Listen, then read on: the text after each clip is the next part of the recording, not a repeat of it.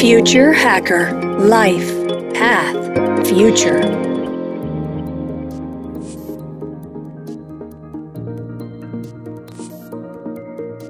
Olá pessoal, bem-vindo ao Future Hacker. Meu nome é André Chaves e temos aqui um convidado hiper especial, que é o Érico Andrei. Ele é empreendedor, gestor de tecnologias de informação e developer advocate para a comunidade de software livre. Ele tem 25 anos de carreira, já fundou mais de três empresas, foi CTO de startups no Brasil e na Alemanha, além de liderar projetos de eGov e portais de mídia. Érico é atuante em comunidades open source, sendo um dos fundadores da Associação Python Brasil, fellow da Python Software Foundation e atual presidente da Prone Foundation, um órgão internacional. Só para explicar um pouco, né, o objetivo da fundação é garantir que o Plone né, continue sendo o principal sistema de gerenciamento de conteúdo de código aberto para ampliar sua aceitação e visibilidade. Super bem-vindo, Érico, ao Future Hacker. Obrigado, feliz de, de finalmente estar falando com você. Sou ouvinte e é um prazer estar aqui. Muito bom, prazer é nosso, cara. Érico, eu queria que você contasse um pouco para os nossos ouvintes a, a tua trajetória e como foi essa, essa, esse momento aí que você ficou na Alemanha, essa, essa passagem para o mercado de startups na Alemanha. Eu já sou um ancião, sou bem mais velho do que muitos dos ouvintes aqui. Aliás, tenho mais tempo de carreira que muitos ouvintes e até o pessoal que trabalha aqui a, no Future Hacker. Comecei minha carreira século 20 trabalhando para a Microsoft. Da Microsoft eu fui para uma startup chamada Vest Technologies, das milhares de coisas que a gente fez lá, que está vivo até hoje é o portal de compras do governo, Comprasnet. De lá fui para a editora Abril, fui gerente de tecnologia da, da, do site internet. Eu, que eu costumo dizer que eu poderia ficar orgulhoso de um dia falar para o meu filho: olha, sabe o site da Placar ou o site da Playboy? Pois é, eu fui responsável pela tecnologia desses sites. Mas meu filho, agora com 9 anos, ele não sabe nem o que é Playboy, nem o que é Placar, o que indica sinal dos tempos. Uh, de lá eu fundei a Simples Consultoria, uma empresa especializada em consultoria em portais de conteúdo, gestão de conteúdo. Fiquei com a Simples Consultoria por uns 12, 13 anos. Daí eu recebi a proposta para trabalhar na, na Rocket Internet, para ser o diretor de tecnologia deles, né, o CTO, para todos os negócios da América Latina. Aceitei o desafio, foi um desafio super interessante. Lançamos, acho que, quatro ou cinco startups em menos de seis meses. E de lá eh, apareceu uma oportunidade para eu me mudar para Berlim e ser CTO de uma dessas startups, de uma dessas ventures, que era um Airbnb para carros. Basicamente, você tem seu carro parado na garagem, a nossa plataforma permitia você uh, alugar seu carro para outras pessoas. De lá eu fui para uma outra startup em Berlim para ser CTO de uma empresa de marketplace de soluções visuais, então fotografia para o Booking.com, para a Goda e para outros portais. E de lá fui para uma startup de, de imposto de renda, que na Alemanha você não tem obrigatoriedade de usar o software do governo, então você tem um mercado ao redor disso. E a última passagem uh, durante a Alemanha, eu tentei abrir minha própria empresa, foi a Pendect, que é um portal, mistura de rede social e portal de mídia.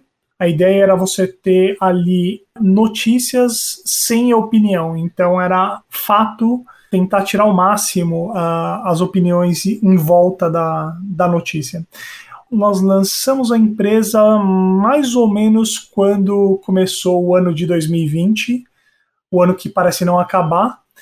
E aí ficou muito difícil da gente conseguir o, o, o Series A. Em um determinado momento a gente decidiu parar.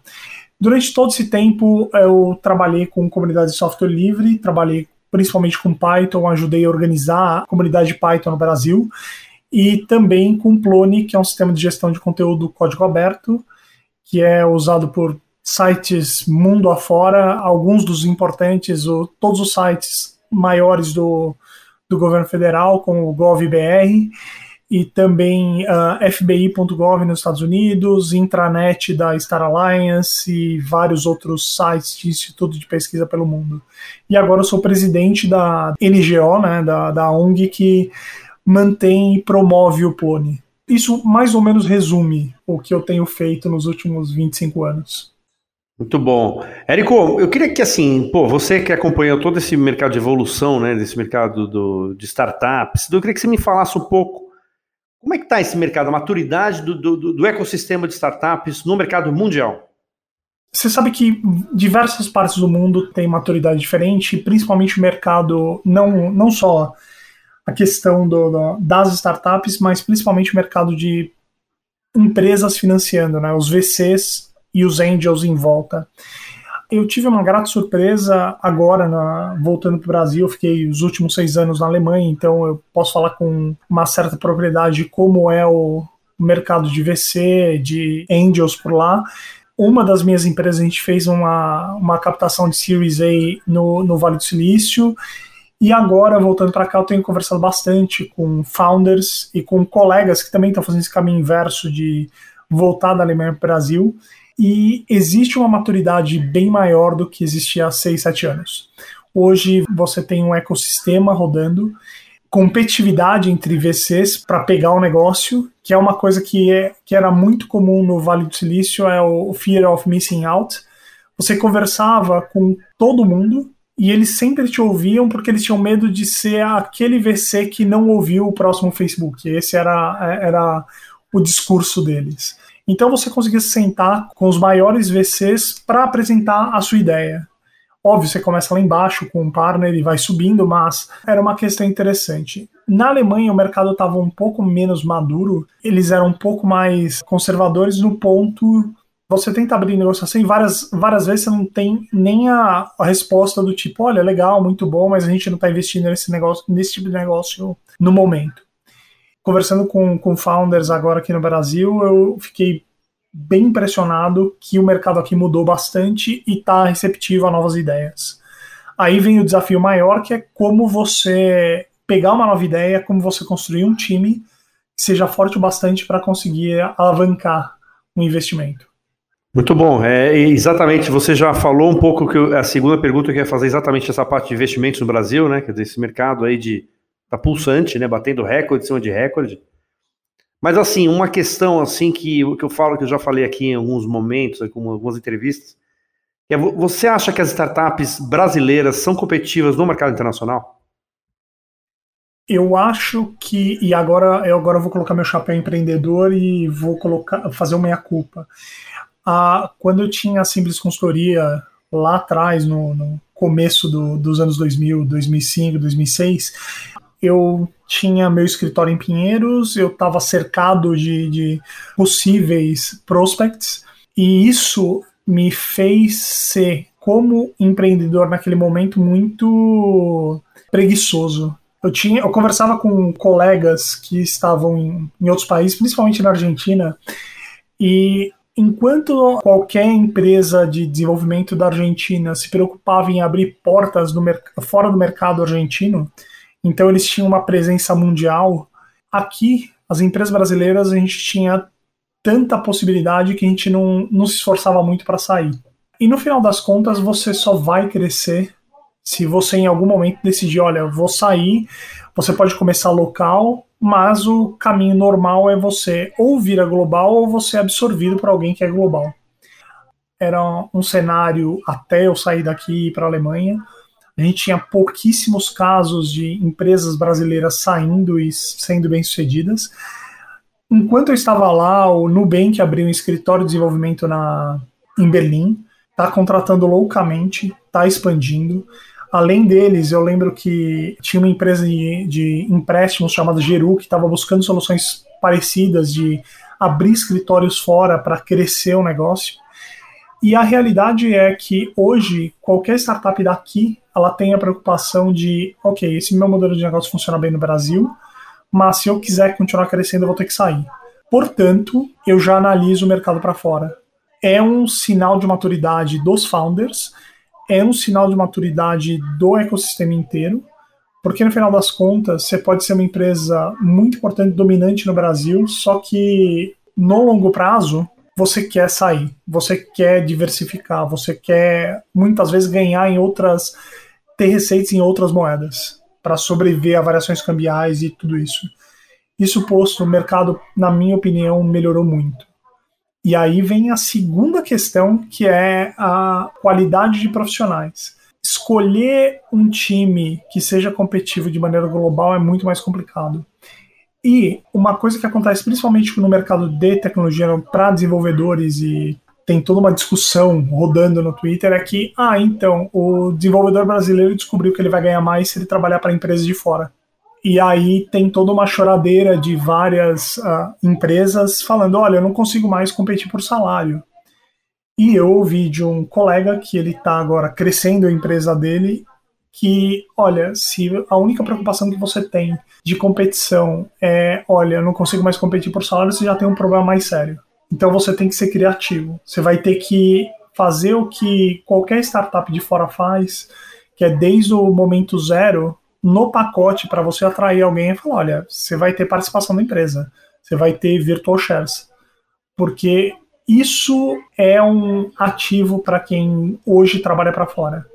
Você vai trabalhar para uma empresa, para uma startup alemã, além de um salário realmente bom, você tem ali essa, uma participação na empresa que se essa empresa der certo, você cresce junto com ela e é o seu plano de previdência privada. Muito bom, meu. Talvez seja um momento agora disso, né? Porque eu lembro que no começo dos anos 2000, no, na, na, primeira onda da internet, que aquela gente viveu junto, que tinha os famosos stock options, que você nunca via esses stock options, né? Na verdade, eram fantas, né? Eram ghost options, né? Que você... Eu não vi ninguém ainda sair daquele momento, daquela fase lá com, com opções, mas talvez agora, né? Que seja uma coisa um pouco o mercado já não, mais maduro, já menos um conceito de bolha, agora mais, mais, sei lá, mais parrudo, quer dizer, eu acho que tem essa possibilidade. Vamos ainda entrando nessa parte de valuation das startups, Érico, você falou do Nubank, né? A gente pode dar vários exemplos aqui, o Brexit, né, que, que explodiu ali nos Estados Unidos. O quanto que efetivamente o valuation dessas startups são valores reais, mensuráveis e factíveis, e o quanto é um bom storytelling para inglês ver? quando a gente vai falar de storytelling, nada melhor que o WeWork, né?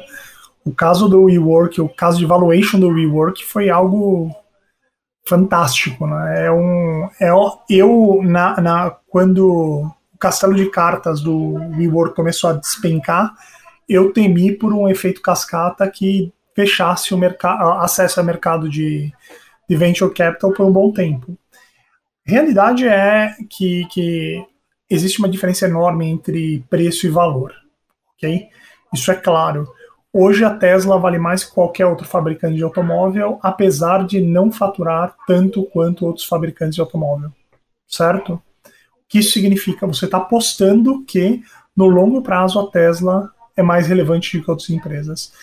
Valuation é muito nessa linha, né? É você apostar no longo prazo que isso vá te dar algum retorno. E quando a gente tá, você falou agora de stock option, quando você está negociando sua, sua, sua entrada numa empresa, quando você está fazendo seu pacote e você vê valuation e você faz as contas e fala, nossa, vou ficar rico todas as vezes. Só que a realidade é que essa valuation quase nunca se torna realidade. Se ela se tornasse, isso daqui era um moto perpétuo. Né? Era um esquema de pirâmide, todo mundo ganhava dinheiro e trabalhava, era fácil ficar milionário. Então, é, primeira coisa, valuation é uma aposta, nem toda empresa, ou, por exemplo, a minha, a minha startup estava avaliada em 3 milhões e meio de euros e nós viramos pó em um ano e meio. Eu trabalhava numa outra empresa que tinha um valuation de 27 milhões de euros. E apesar da empresa ser lucrativa, ninguém mais tem esperança de exercer esse dinheiro, porque o mercado mudou, porque dificilmente alguém vai conseguir fazer um exit com IPO não é uma opção, outra empresa comprar também não. Então o que acaba acontecendo é você tem ali um, um papel que te diz, olha, talvez você tenha tudo isso, mas se você não consegue exercer, você não consegue vender, não muda. Mas, assim, existe também um mercado interessante que está crescendo, e um mercado que a gente já falou também em alguns momentos aqui, que são os corporate ventures, né? Quer dizer, as saídas das startups para as grandes empresas. Você acha que esse movimento tende, assim, ter uma tendência de crescimento exponencial? Sim. A realidade é que se você hoje é um incumbent, se você está ali no, no, numa posição de dominância, o seu negócio é garantir que uma dessas startups não te devore daqui a alguns anos. eu lembro que no mercado alemão, eu acho que a Axel Springer é muito forte em investimento. Você tem a Signa, a Signa que é uma empresa de seguros, insurance geral, e eles têm um braço de investimento fortíssimo e importante, não é ligado ao ramo de negócio deles. Essas empresas têm dinheiro. Se ela tem dinheiro e tem uma posição, ela quer se manter relevante por anos. É um caminho natural. Se uma startup se torna dominante num, num determinado mercado, provavelmente ela vai, ela vai buscar um IPO e não uma, não uma aquisição para uma empresa maior. Mas, caso ela seja relevante, ela seja relevante, mas não seja dominante, é o caminho natural você ser comprado por um grande conglomerado. Muito legal. Ser dominante, vai para IPO, se, se é um. É, ela pode ser inovadora, mas tem um papel mais coadjuvante, ela pode ter uma saída né, mais tranquila ali por, por para venda para corporações. Vamos lá, Érico, a gente vai para o segundo bloco, a gente vai falar uns temas aí fortes aí, e né, falar de comunidade, de NFT, de computação quântica, etc. E esse aqui a gente vai finalizar. Então, pessoal, papo ótimo aqui com o Érico Andrei. Até mais. Future Hacker Life Path Future